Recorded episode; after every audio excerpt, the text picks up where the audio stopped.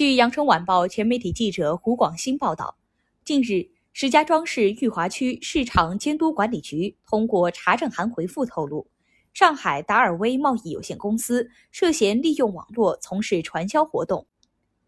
因其利用金融机构转移或隐匿涉传销资金，该局已依法申请人民法院采取保全措施。目前案件正在进一步调查中。达尔威公司是护肤品牌 TST 婷秘密的运营主体，该公司的实际控制人为张婷、林瑞阳夫妇。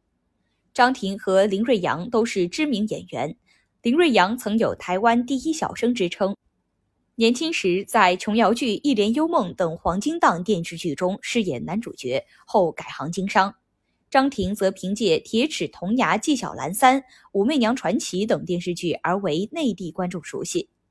值得一提的是，演员陶虹亦持有达尔威公司的百分之一点九三股份。陶虹和张庭多以闺蜜形象出现在公众眼前。但在今年十一月，陶虹已退出另一家与张庭、林瑞阳夫妇合作的公司。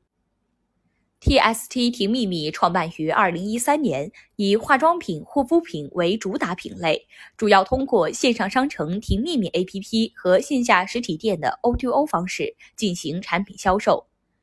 TST 婷秘密一直争议不断，产品烂脸、虚假宣传、涉嫌传销等负面消息层出不穷。该品牌声称其产品中含有神秘法国酵母，后又有多位消费者爆料称，使用完该产品之后面部大面积爆痘。二十九号凌晨，TSTT 秘密发布声明称，感谢河北石家庄政府指导我司排查风险，目前公司运营一切正常，我司将积极配合相关部门工作。